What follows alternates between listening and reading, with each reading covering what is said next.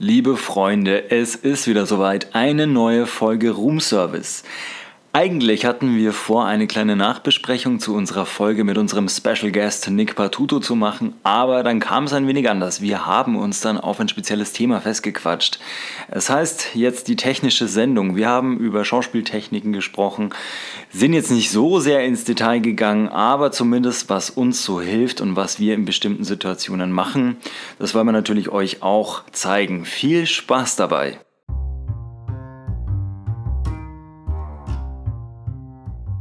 Ein herzliches Willkommen zum Podcast Room Service mit der phänomenalen und schon in Urlaubsstimmung seienden Jennifer Buschmann. Wow, wow wieder und mal voll ich kann es nur wiederholen.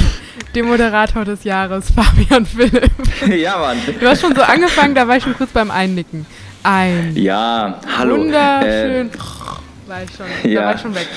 Du hast mich schon verloren. Hey, es, es ist halt nicht so einfach. Ne? Also um 14 Uhr ist bei mir schon wieder quasi ähm, der Arbeitstag so weit vorangeschritten. Äh, ich war beim Sport und überhaupt und ne, dann da, da, bin ich, da hänge ich halt schon ein bisschen durch. Ich brauche ja, drum haben wir hier so ein Tandem, weil äh, ich kann ja nicht alles alleine machen. Für ein paar Sachen brauche ich dich halt Energie. auch noch. Du saugst mich ja. aus. Genau. Genau. Toll. Nee, ich war jetzt gerade ehrlich gesagt, muss ich jetzt zugeben, ich war leicht abgelenkt, weil mein ähm, in GarageBand hat diese Aufnahmenadel so einen kleinen Hüpfer gehabt. Dann dachte ich mir, na na na na na na na. Also ah, bitte keine technischen Spirenzchen. Also für alle, die natürlich jetzt große fulminante Intros äh, mögen, nochmal ein herzliches Willkommen zum Podcast Room Service mit der wunderbaren bezaubernden Jennifer Buschmann. Hammer. Ich, ich höre ja. die Pyro-Show. Ja, Bam, bam, bam, bam, bam. Ja, ja. ja. Es ist wie ein Rammstein-Konzert. Man weiß nicht, wo man hingucken Auf soll. jeden Fall. 100.000 Leute vor uns und alle rasten komplett aus. Ja, ähm, ja, äh, wie, äh, die Eingangsfrage. Wie geht's dir denn? Ja, gut. Bist du, bist du schon so im, im, im Urlaubs, im, in dieser Vorstimmung so, oh Gott, ich brauche noch Sonnencreme, oh Gott, ich muss noch das kaufen, oh Gott, ich muss ja noch irgendwo, wo habe ich denn diese Birkenstock, die ich da letztes Jahr noch hatte, wo sind die denn? Und äh, dann werden alle komischen Ecken im Keller dann durchsucht, bis man dann merkt, die habe ich sowieso nicht mehr, die sind irgendwann im Freibad geklaut worden und deswegen noch am letzten Drücker am Freitagabend, kurz vor 20 Uhr, in die Kölner Innenstadt. Na, meine Birkis habe ich immer am Mann. Ähm, an der Frau. An der Frau. Ich ja. finde, in manchen Fällen ist es okay, nicht zu gendern. Also ich, äh. finde, ich finde zu sagen, das habe ich Ach immer so. an der Frau, klingt scheiße. Das habe ich immer am Mann, klingt irgendwie cool. Und da ich eine Frau ja, bin, entscheide ich einfach frei, dass ich okay. das so möchte. aber, aber merkst du was? Ähm, das darfst du als Frau. Der Mann darf es jetzt natürlich nicht. In meiner also, Welt, in meiner Welt darf das auch der Mann. Echt? Ja. Also kein Genderbahn hier mit, mit Gen, Gen, Gen. Gen der Genderbahn. Nee, ich finde, also ich finde, ja, man kann mit Sprache diskriminieren, definitiv. Ja. Und, ähm, oh, hallo. Aber ich finde, man kann es, man kann auch alles übertreiben. Ja. Und ich finde, Sexismus muss auch in beide Richtungen anerkannt werden. Also wie du schon sagst, wenn ich als Frau das entscheiden darf, dann muss das Pendant dazu auch sein, dass der Mann das frei entscheiden darf. Ja. Weiß ich nicht. Es ist, es ist ein schweres Thema, weil ich kann jetzt auch nicht entscheiden, dass ich einen Schwarzen äh, böse anspreche, weil, weißt du, was ich meine? Also es ist ein schweres Thema, aber in dem Fall muss ich sagen, ähm, würde ich mich als ja, Frau jetzt nicht beleidigt fühlen, wenn du sagst, hast du deine Birkenstock am Mann? das ist der Satz, der wird auch tagtäglich gebraucht. Ja, also ich meine, wie oft, wie oft will man gerade aus der Tür, Freunde checken nochmal alles, was man hat und fragen nochmal eben, hast du deine Birkis am Mann? Äh, meine Sag ich ja klar, Mann. Die, also da ist eher so, hast du die, hast du die Birkin am Mann? Äh, das höre ich noch öfters als Biggies. Die was? Die Birkin, die Birkin-Bag von MS. Kennst ah. du nicht? Ja. Ja, okay. Haben wir schon wieder eine Google-Challenge. Ich, ich, vermu so, ich vermute ähm, mal, es liegt nicht in meinem Budget. Budget, ähm, hm. Aber nochmal auf deine Frage Ahnung. zurückzukommen. Du bist jetzt Preisträgerin, also. Vielleicht kann ich den Preis verkaufen und dann. Achso, war ähm, kein Preisgeld? Nee, am Arsch Preisgeld. Apropos, da muss ich auch gleich nochmal zum Thema Preis kommen, aber äh, du wolltest auch irgendwas sagen. Ja, du hast mich ja gefragt, wie es mir geht. Ah ja, stimmt. Und ob ich in, schon im Urlaubswahn bin. Und das haben wir noch gar ja. nicht beantwortet, weil wir noch die Genderfrage klären wollten. und ich die, möchte die dich Gender, natürlich. Okay. Und ich bin mir sicher, wenn, wenn ich es jetzt nicht beantworte, kannst du heute Nacht nicht schlafen, weil es dir am Herzen liegt, wie es mir geht. Deswegen ja. möchte ich dir sagen, ich freue mich wie Bolle auf den Urlaub.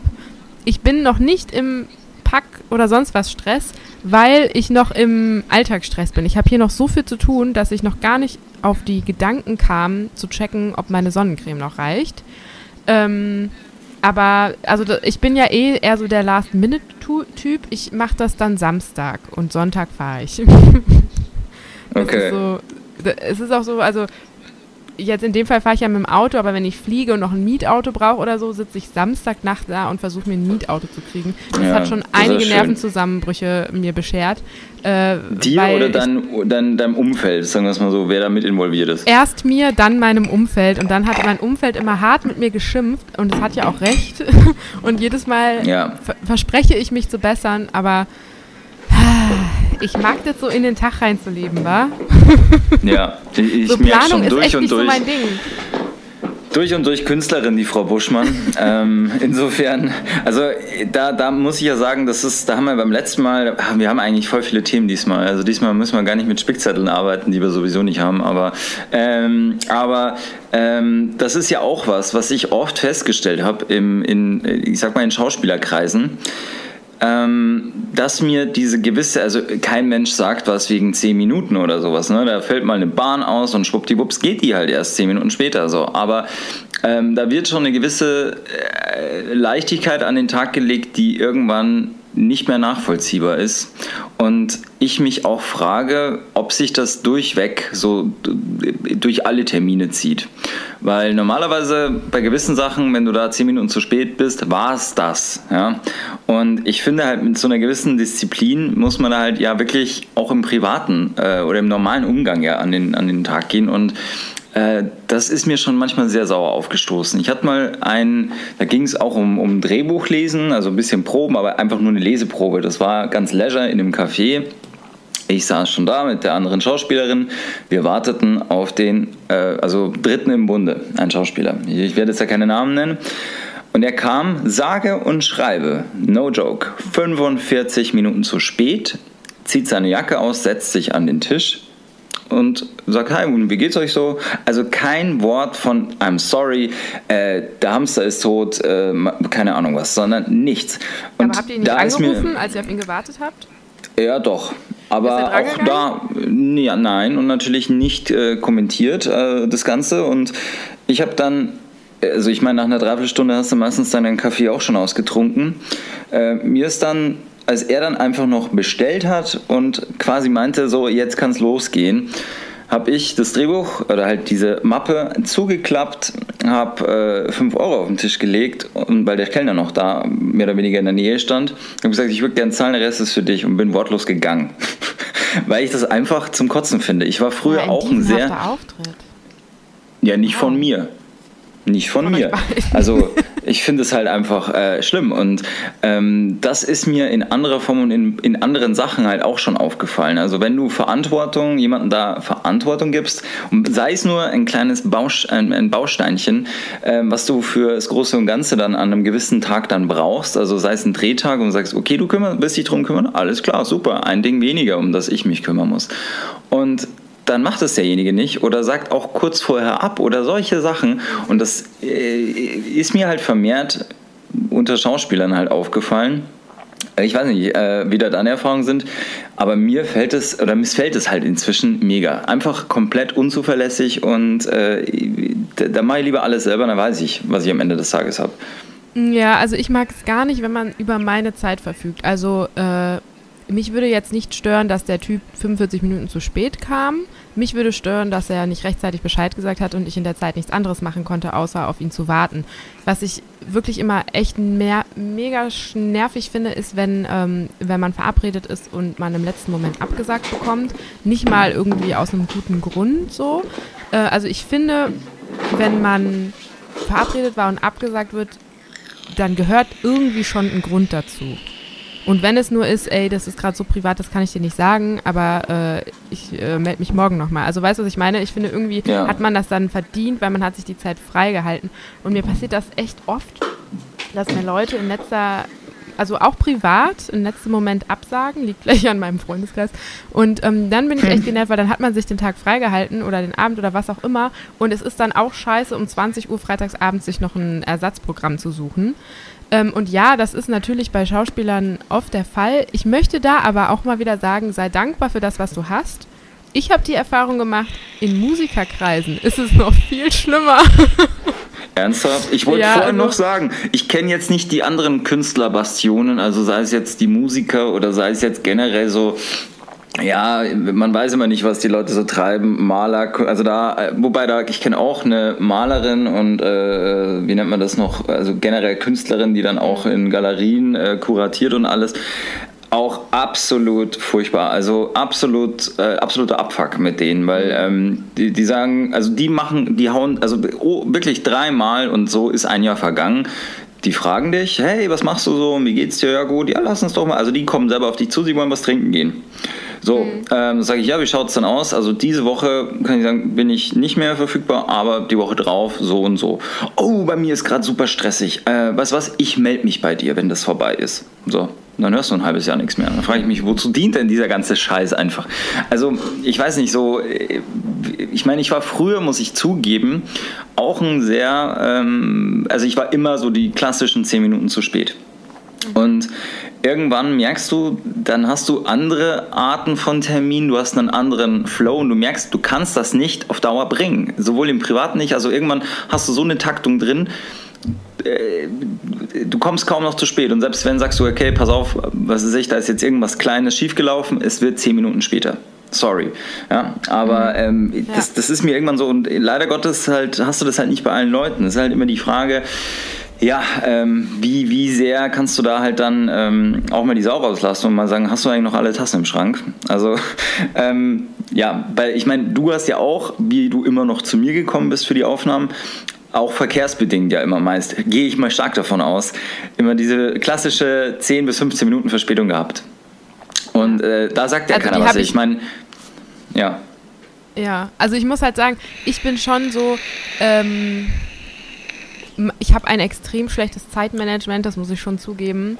Und ich bin oft zu spät, aber tatsächlich nie mehr als diese 10, 15 Minuten. Und ja, also wenn ich von hier, ich wohne ja am Arsch der Welt, in die Innenstadt fahre, ist es halt super schwer ähm, mhm. einschätzbar. Manchmal brauche ich 20 Minuten, manchmal brauche ich eine Stunde.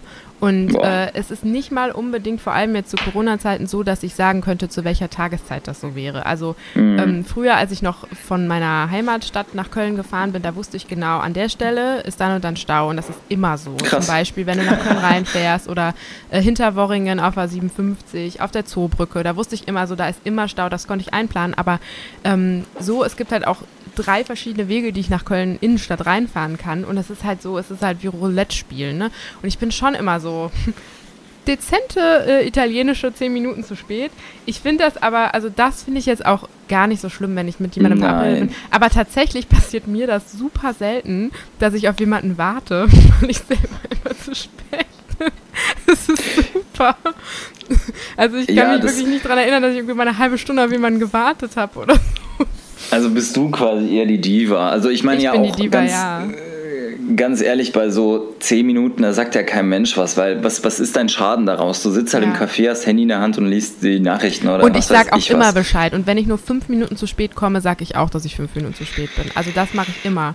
Ähm, also 45 Minuten oder so war ich eigentlich noch nie zu spät. Ein nee. einziges Mal tatsächlich, witzigerweise, weil ich aber mir eine falsche Uhrzeit aufgeschrieben habe. Das war noch in der Schauspielschule.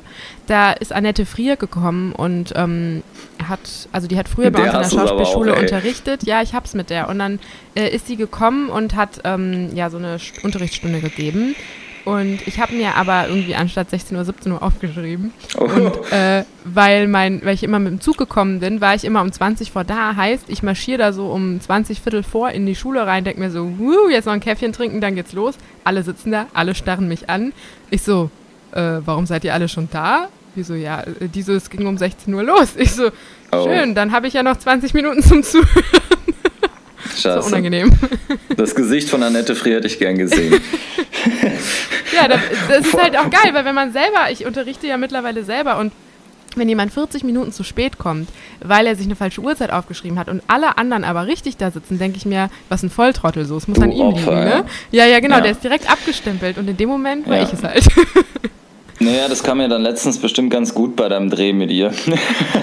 Ja, aber sie hat sich daran erinnert, dass, dass, wir da waren, aber nicht daran, dass ich zu spät gekommen bin. Habe ich natürlich auch nicht nochmal erwähnt. Ja, das muss man auch nicht extra sagen. Aber jetzt würde mich an der Stelle interessieren, worüber ging jetzt eine Stunde, die Annette Frier an einer Schauspielschule hält? Was, was, was war jetzt da genau der Inhalt? Ja, also ich kann dir sagen, worum es in den letzten 20 Minuten ging. Okay.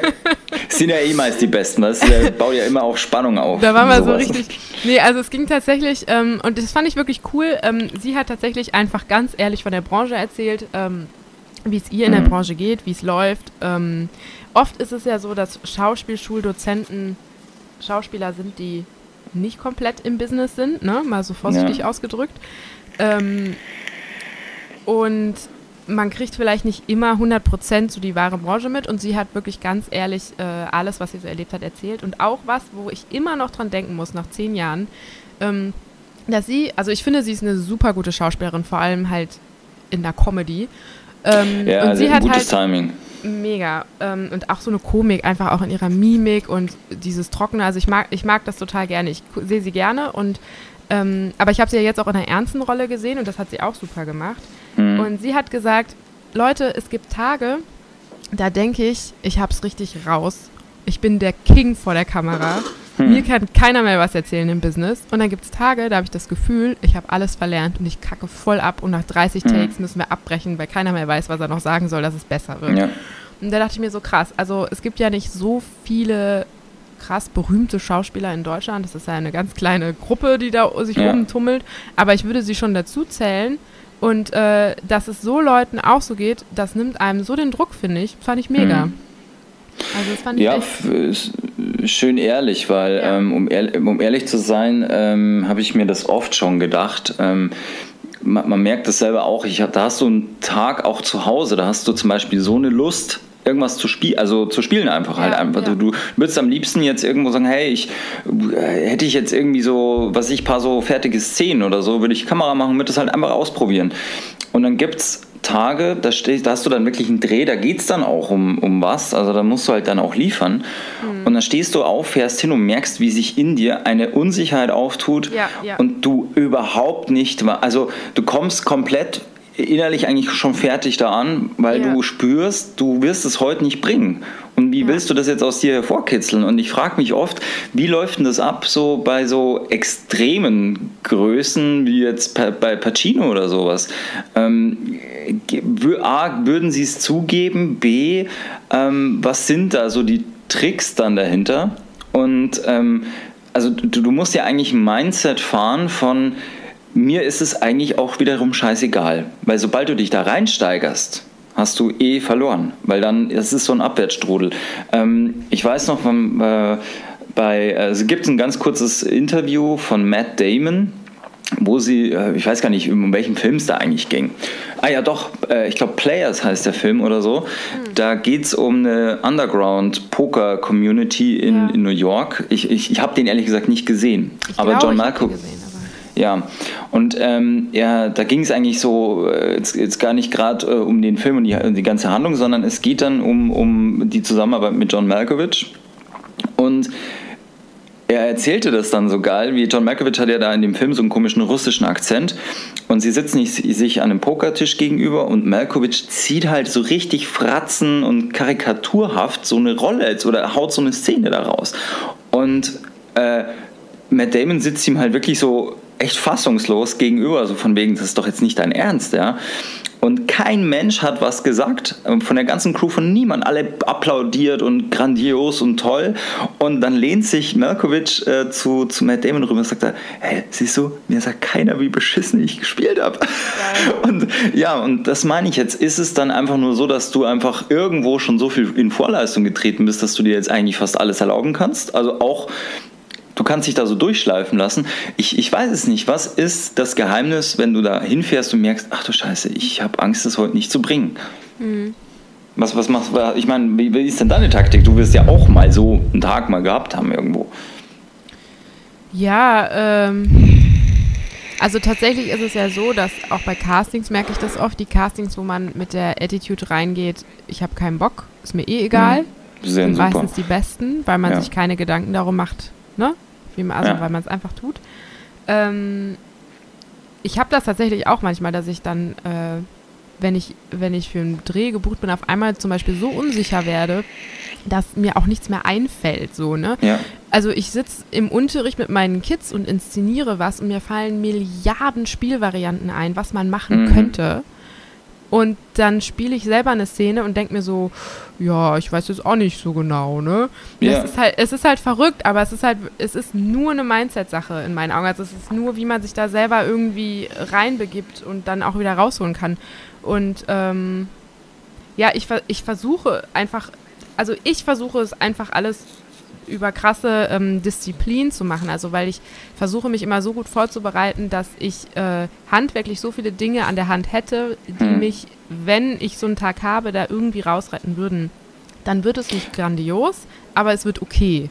So, dann kann ich damit leben, würde ich so sagen. Aber aber da jetzt an der Stelle, ähm, also äh, für mich, ich, ich, ich, verbinde das jetzt zum Beispiel einfach mit einer reinen Mindset-Geschichte. Einfach, wie wichtig, also nicht wie wichtig nimmst du das, sondern ähm, wie, wie sehr stresst dich dann dein eigener Kopf oder dein, ja, ich hänge jetzt heute mhm. mal ein mhm. bisschen durch äh, Gefühl. Aber womit kann ich denn da, also jetzt mal ernsthaft, womit kann ich denn da handwerklich dagegen halten? Also das sind ja Dinge, die ich auch an einem Tag so haben müsste, wo es gut läuft. Also ich wüsste genau. jetzt nichts, also ich muss ja den Text sowieso können, aber das hilft mir jetzt nicht aus dieser Angst, heute irgendwie nicht in der richtigen Form zu sein, mhm. raus. Mhm. Hilft mir nicht jetzt raus. Also ähm, ich mache das halt immer so, klar, man lernt seinen Text. Ähm, ich schreibe fast immer, außer es ist jetzt eine Einsatzrolle, mir eine Rollenbiografie, eine komplette. Mhm. Ähm, ich überlege mir vorher eine Körperlichkeit der Rolle. Ähm, wo ich dann quasi, wenn ich jetzt laufe oder so, mich quasi in die Rolle reinbegeben kann. Ich ähm, gehe total ähm, ja, strukturiert diesen Text durch und mal mir Pünktchen zum Beispiel, worüber ich betonen kann und so weiter. Schreib mir meine Subtexte drunter und so weiter. Sch ähm, schreib mir halt auch verschiedene Regieanweisungen drunter, in denen ich es quasi geprobt habe und in denen ich es als äh, gut empfinde. Ne? Also man kann ja mhm. Szenen auf unterschiedliche Art und Weise spielen. Ja, ja. Und dann habe ich vielleicht zwei Varianten, wo ich mir denke, okay, das funktioniert auf jeden Fall, das kannst du anbieten. Und wenn ich so einen Tag habe, wo ich durchhänge, also es ist ja auch oft so, keine Ahnung, privat, du hast nicht gut geschlafen, mhm. vielleicht weil du auch aufgeregt warst vom Dreh. Ähm, du hast gerade Stress mit äh, jemandem privat oder was auch immer. Und dann sitzt du am Set und bist müde und bist, hast keinen Bock. Und mhm. ähm, dann versuche ich immer mir zu sagen, okay, aber du kriegst hier Geld für, es ist eine professionelle Sache, jetzt verhalte ich ja professionell, du musst das alles ausblenden und dann nehme ich mir halt wieder meinen Text, der immer ultra voll gekritzelt ist bis zum letzten hm. Äh, Dings und so und dann gehe ich das einfach alles durch, ich lese mir nochmal alles durch, ich lese mir meine Biografie durch, vielleicht fange ich schon an, mich in der Rolle zu bewegen und so und dann ähm, gibt mir das halt so ein bisschen Background-Sicherheit so. Hm. So halt. Interessant. Ja. Da hast du also jetzt echt noch, komplett eher so, ein Syst, Syst, äh, so eine andere Systematik dafür entwickelt wie ich. also finde ich jetzt krass. Ich bin jetzt so, äh, also ich, ich gehe da echt nach Charlotte nach wie so ein Scharlatan vor. Äh, also kennst du die Szene von Wolf of Wall Street, wo sich ähm, äh, DiCaprio und McConaughey in diesem Restaurant gegenüber sitzen und McConaughey fängt an, auf seiner Brust so zu klopfen. Mm, Dieses. Weil, mm, also ich kenne den Film. Ah ja. Mm, ja. Und dann sagt er, mach es mir nach, mach es mir nach. Und dann, mm, so. Und mir hat, ähm, das haben mir ähm, schon Ärzte, ich weiß nicht, wie es kam, auf jeden Fall sagen Ärzte, ja, durch dieses Klopfen, ich weiß nicht, du, re du reaktivierst da was in dir. Und mhm. ich habe das oft äh, bevor, also auch in anderen Situationen gemacht, wo ich merke, leck mich am Arsch, ich hänge jetzt in der Kurve wie so ein Schluck Wasser irgendwie, ich habe keinerlei Körperspannung, ich bin nicht jetzt irgendwie, also ich habe jetzt keine keine körperliche Präsenz, das merke ich sogar selber jetzt gerade irgendwo halt, äh, was mache ich jetzt eigentlich? Ne? Und das stimmt. Und ähm, ich war auch in einem, in einem Workshop, also in einem Schauspielworkshop und da hat der, das, das fand ich gut, auch wenn der Rest, naja, so war, aber dann, aber das hat er gesagt, es gibt ganz viele so Punkte im Körper, die ähm, Dinge reaktivieren. Wie jetzt zum mhm. Beispiel, was ja. weiß ich, du, das Herz, der, also du hast wieder, du bist mehr da. Also du verarschst zwar deinen Körper damit, Aber es funktioniert. Ähm, oder zum Beispiel, wenn ich extrem, das habe ich dann auch gemerkt, ich habe auf, wann war das mal, bei einem Dreh auf der Hinfahrt gemerkt, dass eine ähm, E-Mail, wo es um Textänderungen ging, warum auch immer, im Spam gelandet ist. Mhm. Und das habe ich auf der Hinfahrt gemerkt. Und der Text war jetzt, ja, ach du Scheiße, ist mir auf einmal die Muffe gegangen. Und ähm, ich war so zerstreut, als ich dann da angekommen bin. Ich hatte aber dann natürlich noch Zeit wegen äh, ne, Minke Minke und so. Und dann so erstmal Kaffee und dann merke ich, okay, ich kriege mich jetzt überhaupt nicht mehr eingefangen. Was mega gut hilft, ist, such dir am, setz dich ganz ruhig hin und such dir einen Punkt an der Wand. Und schau den so lange an, ohne zu blinzeln, ohne irgendwas, ohne irgendeine Bewegung, komplett frozen. Und versuch so lange nicht zu blinzeln, wie es geht. Und was ganz gut ist, du denkst dabei nicht mehr. Also im Normalfall. Ansonsten bekämpft es. Du darfst nichts denken. Und das hilft mir dann zumindest wieder ein bisschen klarer zu werden und nicht jetzt innerlich komplett, also in dir tobt, tobt der Krieg dann ja, wenn, wenn du sowas mhm. merkst. Und äh, das bringt mich dann wieder so ein bisschen, äh, oder strukturiert mich dann wieder so ein bisschen. Ich sage, okay, jetzt ist halt so, jetzt musst du halt schauen, dass du das jetzt einigermaßen noch äh, äh dir drauf schaffst und dass du die Ruhe bewahrst. Und selbst wenn, sagst, wie es so ist, du hast es nicht gemerkt und kommuniziere das und versuche irgendwie da jetzt noch einigermaßen das Beste draus zu machen. Ansonsten, ja, aber dass du da einfach in, in so einer Systematik da vorgehst, das. Äh, aber ja. du hast ja im Prinzip auch eine Systematik. Es ist ja schon so eine Art von Meditation, die du hier gerade beschreibst, um wieder äh, klare Gedanken zu bekommen. Aber dieses. Ähm, also zum Beispiel hatte ich letzten Winter einen Dreh für so einen IT-Dienstleister, eine, eine, ja, im Prinzip eine Imagefilm, aber es waren mhm. halt mehrere Sketche, kurze Sketche, extrem witzig und wir haben so Nerds gespielt. Es war wirklich die, eine der schönsten Werbungen, die ich je gedreht habe, weil es war wirklich schauspielerisch anspruchsvoll. Ja. Ähm, und extrem witzig, okay. ja. Leider ist es noch nicht ausgestrahlt worden. Die hatten auch überlegt, daraus eine Serie zu machen, aber irgendwie ist das noch nicht weitergegangen. Ich hoffe, dass das mhm. noch passiert, weil es war wirklich, also es war super witzig. Ähm, allerdings haben wir halt Nerds gespielt und meinen Text, ähm, den musste ich wirklich erstmal einem befreundeten Informatiker zum Übersetzen geben, weil ich den nicht verstanden habe. Weil, also ich bin ja ein absoluter Computerlegastheniker oder sagen wir Techniklegastheniker, ich habe keine Ahnung von irgendwas. Ähm, und ich habe das alles nicht verstanden, was da drin stand. Und er hat mir das dann erklärt ähm, und ich habe das echt mühsam auswendig gelernt. Das ist wie so ein Shakespeare-Text, so du raffst es nicht, du lernst es einfach. Und dann komme ich an am Set und ähm, hatte am Abend vorher, also es war mit Anreise, ich weiß gar nicht mehr, irgendwo in Baden-Württemberg haben wir gedreht und äh, mein Hotel hatte schon zu und meine Buchungsnummer gab es nicht so. Also ich hatte noch oh, so ein bisschen, musste dann zusätzlich ein Hotelzimmer buchen und so. Also Ach, war Scheiße. eh schon so ein bisschen stressig. Und dann komme ich am Set an und dann ähm, drückt mir der Regisseur ein neues Textblatt in die Hand und sagt, wir haben die Szenen alle noch mal ein bisschen geändert. Und dann hatte ich auf einmal doppelt so viel Text und es war halt wieder so Nerd-außerirdischen Sprache. Scheiße. Und da war halt auch so, so, ja, schön, dass du dich vorbereitet hast, aber ähm, kurze Panikattacke. Mhm. Aber ich meine, gut, in dem Fall, es ist ja auch so, die Leute wissen, dass du den Text gerade erst bekommen hast. Sie erwarten aber trotzdem, dass du ihn in einer Stunde, wenn du am Set bist, auf einmal kannst, so, ne? Also, ja. und da hilft es dann halt, ja. Ja, sorry, ich wollte dich nicht unterbrechen, ich muss es mir nur merken. Oh, oh. Äh, ja, da hilft es dann halt einfach, wenn, wenn der andere Text unfassbar gut sitzt und wenn du deine Rolle ganz klar hast, dass du nicht, weil ich habe das Gefühl, je sicherer du bist, desto freier kannst du spielen. Und wenn du ja, verkopft ja. bist, weil du an den Text denkst, ähm, dann ist es halt am schlimmsten. Und wenn, du musst ja immer mit so Änderungen rechnen. Ja. Äh, und wenn, also du darfst dann einfach nicht dich da so verkopfen. Aber das was ist jetzt genau die Frage, was ist denn deine, also ich muss dir echt, äh, gestehe ich auch, das ist eine mega Schwäche, auf kurz kurzfristige Änderungen reagiere ich überhaupt nicht gut. Mhm. Ähm, das haut mich sehr aus der Bahn. Mag jetzt wahrscheinlich daran liegen, dass ich keine klassische Schauspielausbildung hatte, wo man vielleicht da ein bisschen besser darauf vorbereitet wird. Aber was ist denn da dann eigentlich die, die ähm, dann sagst du mir halt äh, das Regelwerk dafür. Was, was machst du dann? Oder was wird einem da an die Hand gegeben, um auf sowas besser zu reagieren und vorbereitet zu sein, wenn sowas passiert? Also ich glaube, dass es eine Trainingssache ist, einfach. Wir haben das in der Schauspielschule ganz oft gehabt, dass wir sogar schon beim Aufnahmeworkshop, ähm, also wir hatten ja ein Wochenende quasi ähm, Aufnahmeprüfungen, ähm, aber halt nicht vorgelernte Monologe, sondern halt wir sind hingegangen und dann wurde uns gesagt, was wir tun sollen. Im Prinzip war es das ja schon. Und da haben wir Texte bekommen, auch schwierige Texte, wie zum Beispiel Shakespeare, Boah. und mussten die eine Stunde später aufführen. Ähm, und ich glaube, also ich, ich weiß es nicht, vielleicht ist es psychologisch, äh, ähm, also vielleicht ist es biologischer Schwachsinn, den ich jetzt rede, aber ich glaube, dass man Kurzzeitgedächtnis trainieren kann. Hm. Ähm, ich habe halt das Glück, dass ich echt super schnell auswendig lerne und dass ich auch ganz schnell was ins Kurzzeitgedächtnis gestopft kriege. Also mhm. das ist dann natürlich nach dem Tag sofort wieder weg. Äh, aber ich brauche es dann ja auch nicht mehr. Ne? Im Theater umgekehrt habe ich halt Texte, die ich vor äh, acht Jahren gespielt habe, die ich immer noch auswendig kann, äh, weil ich die halt so lange gespielt habe. Aber diese Kurzzeitsachen sind dann halt sofort weg. Mhm. Aber ähm, ja, ich glaube, äh, ja, ich weiß, äh, du, ich kann dir nicht sagen, was man dann macht. Ich, ich glaube, es geht nur darum, Ruhe zu bewahren und ähm, ja, hm. auswendig zu lernen, so schnell es geht. Keine ja. Ahnung.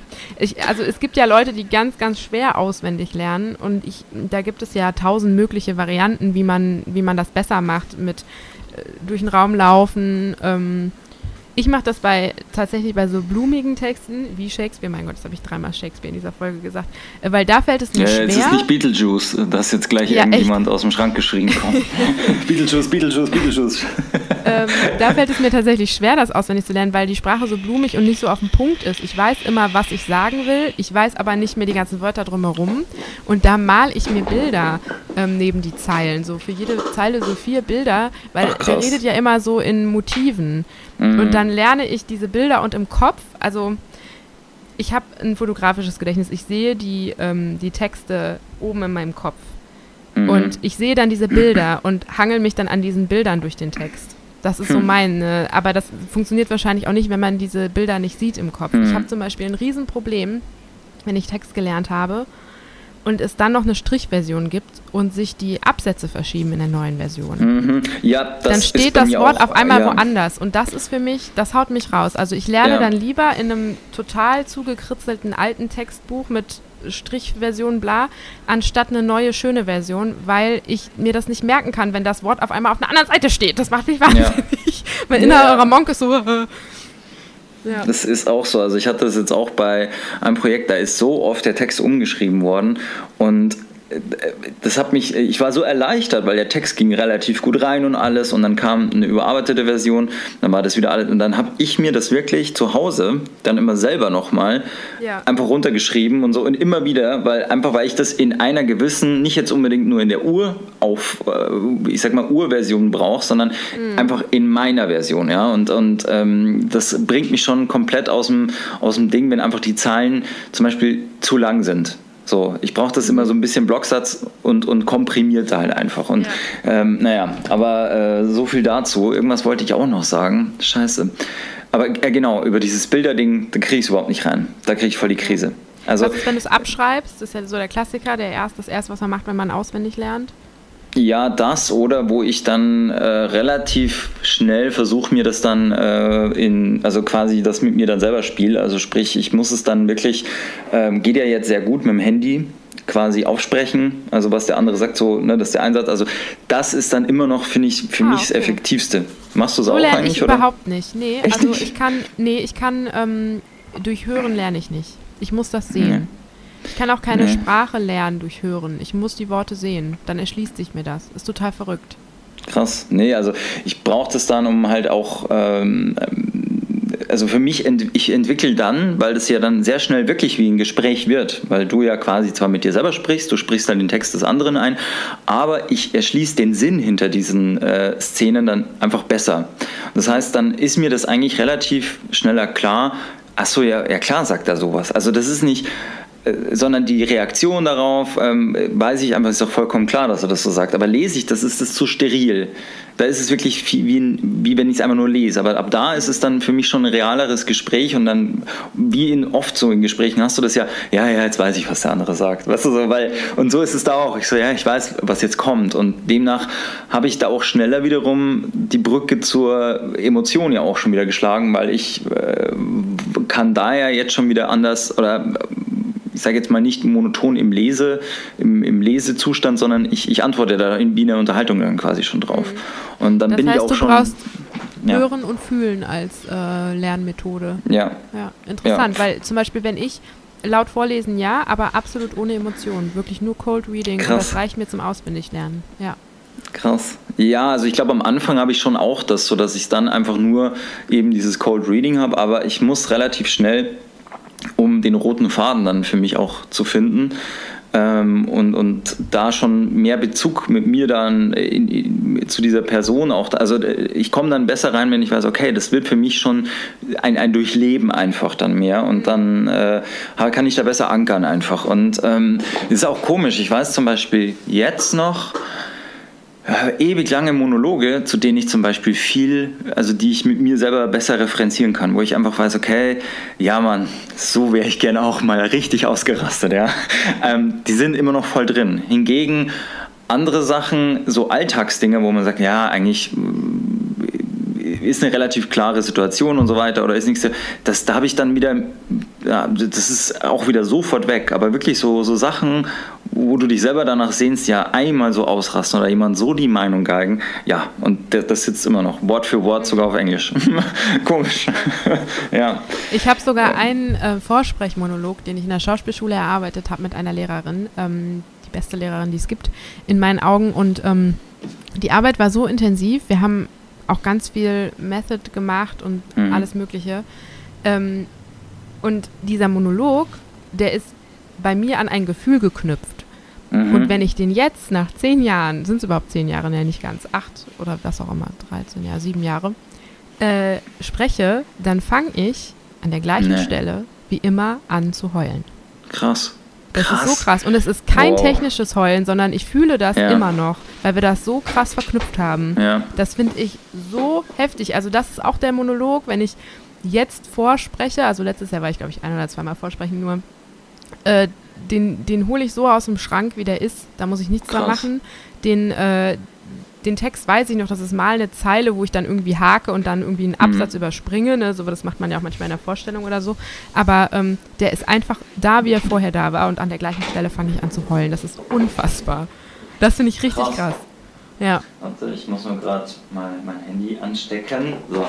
Ähm, Jetzt ja, war krass, richtig also, hier technische Folge hier. Wir wollten ganz ja, anderes Ding machen. Finde ich aber voll gut, weil ganz ehrlich, so ich glaube, solche Folgen haben wir uns eigentlich immer erdacht für so einen Podcast irgendwo. Und ich glaube, das müssen wir in der nächsten Zeit vielleicht öfters mal irgendwo so machen, weil ich finde es auch, also ob wir uns jetzt äh, einfach so mal darüber unterhalten oder das hier machen.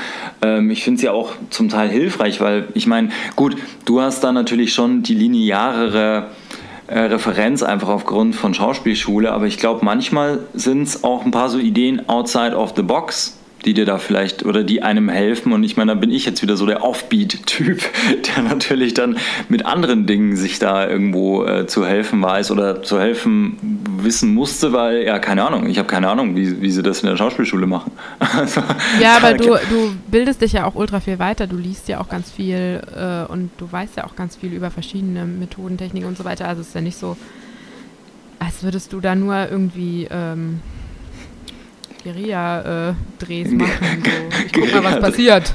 mal Angriff, ja. mal gucken.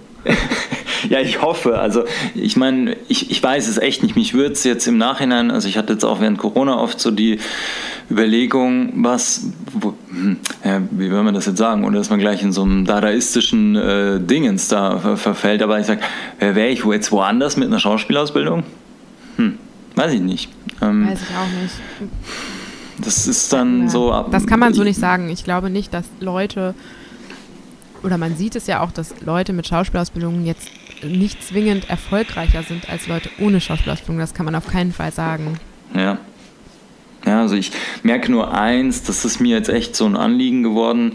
Ich möchte trotzdem wieder nebenbei äh, zumindest wieder Unterricht nehmen und das Blöde ist jetzt irgendwo, ich habe jetzt noch nicht alles gescoutet, ne? weil wenn du, das ist ja so, wenn du einmal hier schreist, dann kommen äh, 30 Visitenkarten geflogen, ne? weil natürlich viele Coaches ja, das ist, damit machen die tatsächlich mehr Geld, wie, weil die tatsächlich noch vor der Kamera stehen, ja.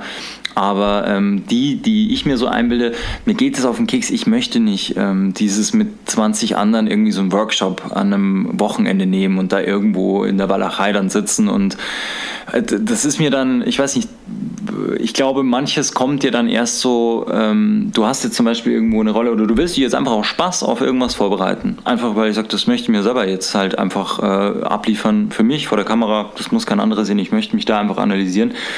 Und dann stehst du ja auf einmal vor einer ganz anderen Herausforderung und dann kannst du da fragen. Du kannst sagen, okay, können wir dem Ganzen mal eine Stunde widmen. Ja, das geht halt dann nicht so. Ähm, wenn ich halt natürlich jetzt da äh, mit, oder lass es nur, nur, nur zehn andere Schauspieler sein, wenn ich da irgendwo in Berlin bei einem Schauspielworkshop dann bin, ein Wochenende. Ne? Weil, ähm, ja, und deswegen denke ich mir, ja, ich würde mal gern irgendwie so, wenn es wirklich nur zwei so Doppelstunden sind pro Woche, um ein paar so ungelöste Sachen, glaube ich, mal zu erschließen. Ich nehme dich einfach in meine ähm, Kinderschauspielgruppe auf. Genau. Ich möchte der Tiger sein. Ich will, äh, achso, nee, ich dachte, das Kinderschminken gibt es auch noch. so wie auf so Volksfest. Hallo, wir machen einen ganz ernsthaften Unterricht. Also tatsächlich ähm, wäre mein Unterricht für Erwachsene oder ist, ich, hab, ich unterrichte auch manchmal Erwachsene, nicht viel anders. Ernsthaft? Ja, Kinder sind halt ein bisschen spielerischer, aber es ist ja, Schauspielunterricht ist ja generell spielerisch. Ja. Ähm, also die ganz Kleinen, klar, also so die Grundschüler ist mehr Spiel, aber im Prinzip mache ich die gleichen Aufgaben. Ich erwarte andere Ergebnisse, ja. Also, ne, mir ist klar, dass die, ja. weil auch einfach die Bandbreite der Gefühle noch nicht so groß ist, weil kleinen Kindern brauchst du nicht mit Liebe kommen, also zumindest keine, also, ne, Paarliebe und so weiter. Und die etwas größeren, die sind in der Pubertät, mit denen bra brauchst du auch nicht kommen. Wut ist immer ganz schwer bei Kindern.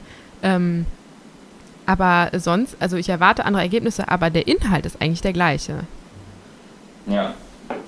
Ja, gut, also das wusste ich jetzt so nicht. Ich dachte eher mit Kindern, also je nach Anspruch jetzt. Ich meine, ich glaube, ähm, viele Eltern, die denken sich, ja komm, das schadet dem nicht, der ist doch immer gern so ein lustiger, ne, der, der was mhm. ist ich was, der Kevin oder so und äh, der macht das doch gern, macht immer Leute nach und was ist ich was oder zitiert aus irgendwelchen Disney-Filmen, dann sagen viele, naja gut, vielleicht ist er jetzt nicht der, den ich jetzt nachmittags auf den Fußballplatz stelle, sondern vielleicht macht ihm das Spaß, ja, und insofern ähm, wusste jetzt nicht, wie, mit wie viel Ernsthaftigkeit das ne, dann betrieben wird, ob das dann auf ein gewisses Endergebnis dann abzielt oder ob das dann, äh, ob man einfach sagt, du, ich bin froh, dass die Plagen da irgendwie mal zwei Stunden Stunden aus dem mhm. Haus sind. So. Deswegen wusste ich jetzt nicht, was da adaptiert ist, ist für den Erwachsenen. Ich habe genau diese Eltern, die einfach nur die Kinder ein bisschen beschäftigt wissen wollen und die wollen, dass sie was, ähm, was Kreatives machen. Ähm, dann habe ich die Eltern, die ihre Kinder schicken, weil die Kinder unfassbar schüchtern sind und sich gar nicht mhm. trauen zu reden vor Erwachsenen und die glauben, dass das eine Persönlichkeitsentwicklung hervorrufen würde. Und dann habe ich natürlich auch die Eltern, die glauben, dass ihr Kind der nächste Brad Pitt ist und hm. ähm, ja, das sind leider meistens die Eltern mit den Kindern, die die größten Gurken sind, die gar nichts hm. können. Ja. ähm, das ist leider und ja, und die, die ohne Druck kommen, das sind meistens richtig gute, wo ich dann, ich bin da auch sehr ehrgeizig, also ich möchte immer auf ein Ergebnis arbeiten, hinarbeiten. Ich möchte auch immer Sachen den Eltern zeigen, so Ergebnisse und so. Und wenn ich dann so, also ich bewerbe meine Kinder ja auch immer bei Kinderagenturen, dass sie echte Jobs bekommen. Und wenn ich manchmal bei so einem Kind denke, boah, euer Kind hat so Talent, bitte lasst das bewerben und so weiter, lasst ein Demoband drehen und so weiter. Und die Eltern so, ach nö, der soll ja nur ein bisschen Spaß haben. Da bin ich immer so, euer Kind ja. kann die Welt erobern, was ist los mit euch? Aber ja. Ja, krass. Also es gibt Ja, gut. Auf der anderen Seite ist es halt dann ja auch wieder so, mh, mm, da geht es ja dann echt so an so Helikoptereltern, ne? wenn, wenn man ich glaube, manchmal ist ganz gut, wenn die ihre Kinder dann nicht zu höherem prügeln, weil ähm, die Geschichte und einige traurige ähm, Mimen unserer Zeit haben uns gelehrt, wo das hinführt. Ähm, Stichwort Macaulay Culkin. Also wenn da einmal gerochen wird, dass da halt wirklich Geld verdient wird mit, mit, mit dem Kind, dann glaube ich, äh, ist es sehr schwierig, da ja, also ich weiß es immer nicht, ob dann, ich glaube, bis zu einem gewissen Alter können das Kinder überhaupt nicht so selber so entscheiden. Gut, ich habe mit fünf Jahren zwar angefangen und habe gesagt, ja, ich, ich muss irgendwann nach Hollywood, aber, weil jetzt war ich hier in Köln und mache einen Podcast, aber ähm, aber ähm, ich glaube trotzdem, das muss so eine, eine Waage sein. Ich glaube, man darf es nicht zu sehr äh, pushen einfach, aber ich glaube, man sollte schon immer so die ähm, Neigungen, was Kinder haben, irgendwo muss man da schon drauf reagieren. Und mich hat das ultra gestört, dass so dieses stumpfe, ja, alle spielen Fußball, ich gehe doch auch in den Verein und so weiter. Nee, auf gar keinen Fall. Also da haben sie echt, äh, da hat es keiner begriffen, ne? wenn, wenn, wenn das ja. so übersehen wird. Oder halt dann, dann kam halt dann irgendwann mal das Ende der Schulzeit naht und dann wird ja das meist, zeichnet sich das schon ab, dass die Eltern dann irgendwo oder ein Elternteil da mal ein Gespräch sucht und ja, was jetzt dann los sei, so was man da macht. Aber es ist genauso gut, dass, ist ja immer wieder die Tragik, äh, die, der, die Tochter, der Sohn will das, die Eltern meinen aber meinen es ganz gut und sagen, nee, du studierst besser Medizin, weil ne, dann bist du später abgesichert und das will halt dann ähm, das Kind nicht und dann bist du halt äh, vielleicht erstmal in so, in so einem langen Leidensweg drin. Also ich denke schon, man muss da schon reagieren drauf und ich glaube, das ist ein ganz gutes Tool, um das zumindest herauszufinden, wenn da einer dabei bleibt und dann, keine Ahnung, ich weiß nicht, wie alt die Kids sind, die du da unterrichtest, aber wenn das einer fortlaufend macht bis in seine Jugend rein, dann glaube ich, kann man schon sagen, hey, ich denke, daraus lässt sich was machen und ich glaube, da hat er auch Lust ja. drauf und dann, ja.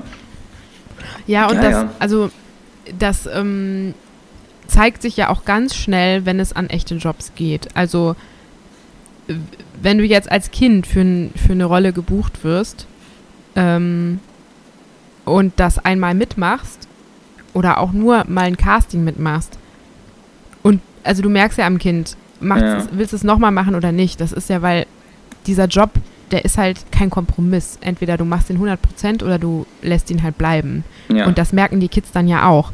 Und ähm, für alle, die das nur als Hobby betreiben wollen, ist die Reise dann auch sofort zu Ende. Dann kommen ja. die einmal die Woche in den Unterricht, aber die würden nie wieder dann eine Rolle annehmen, weil der Aufwand und das, was du dafür gibst, ist einfach viel zu groß, wenn du, wenn du das nur als Hobby betreiben willst. Also ja. ich habe jetzt einen, der ist angefragt, ähm, also der hat ein Casting für einen Dreh, 40 Drehtage in Kroatien.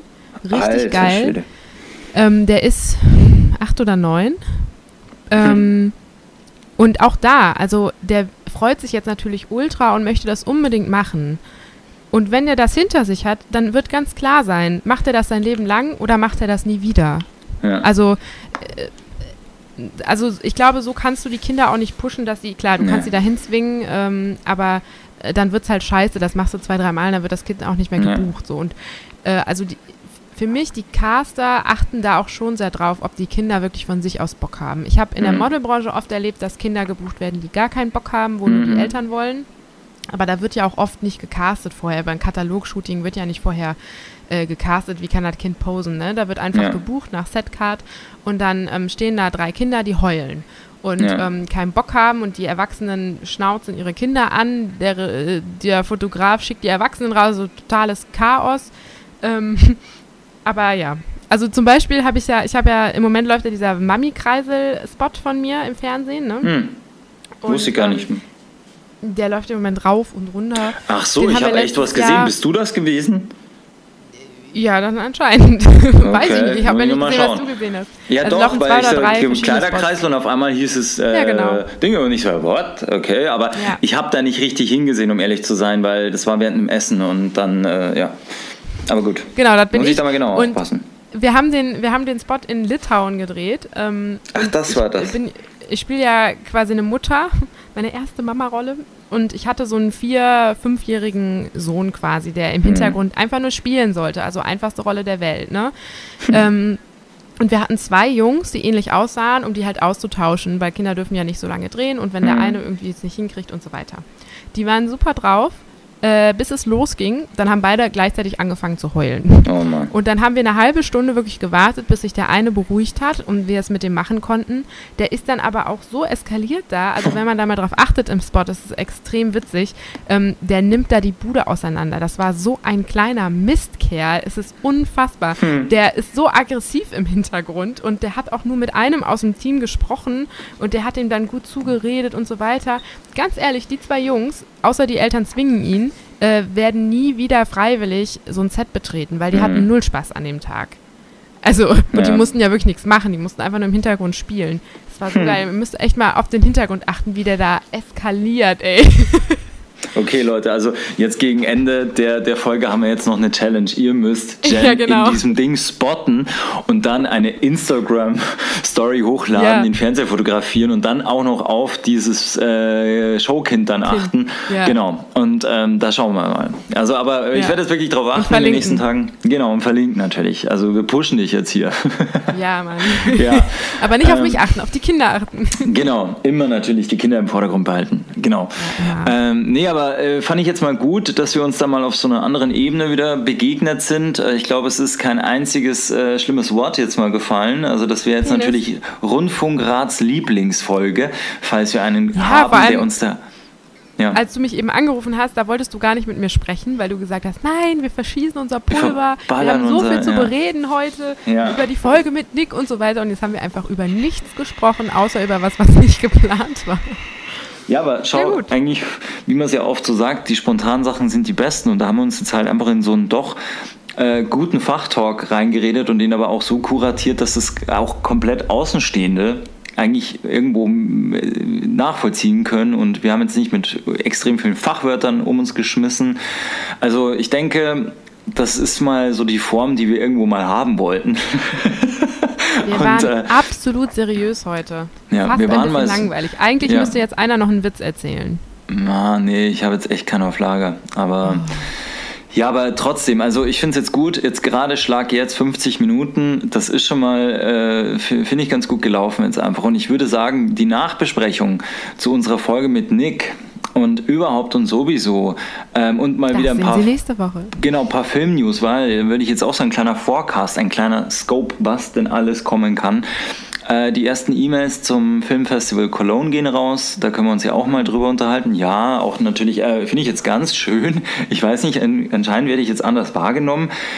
Äh, Oder äh, warum auch immer, aber das habe ich in den letzten Jahren nicht bekommen. Ich kriege jetzt sogar noch diese ganzen vorgestellten, ähm, wie nennt man das? Ähm, ja, also es gäbe den Preis zu gewinnen, es gäbe jenen Preis zu gewinnen und man hätte immer noch Lust, äh, Luft, Filme einzureichen.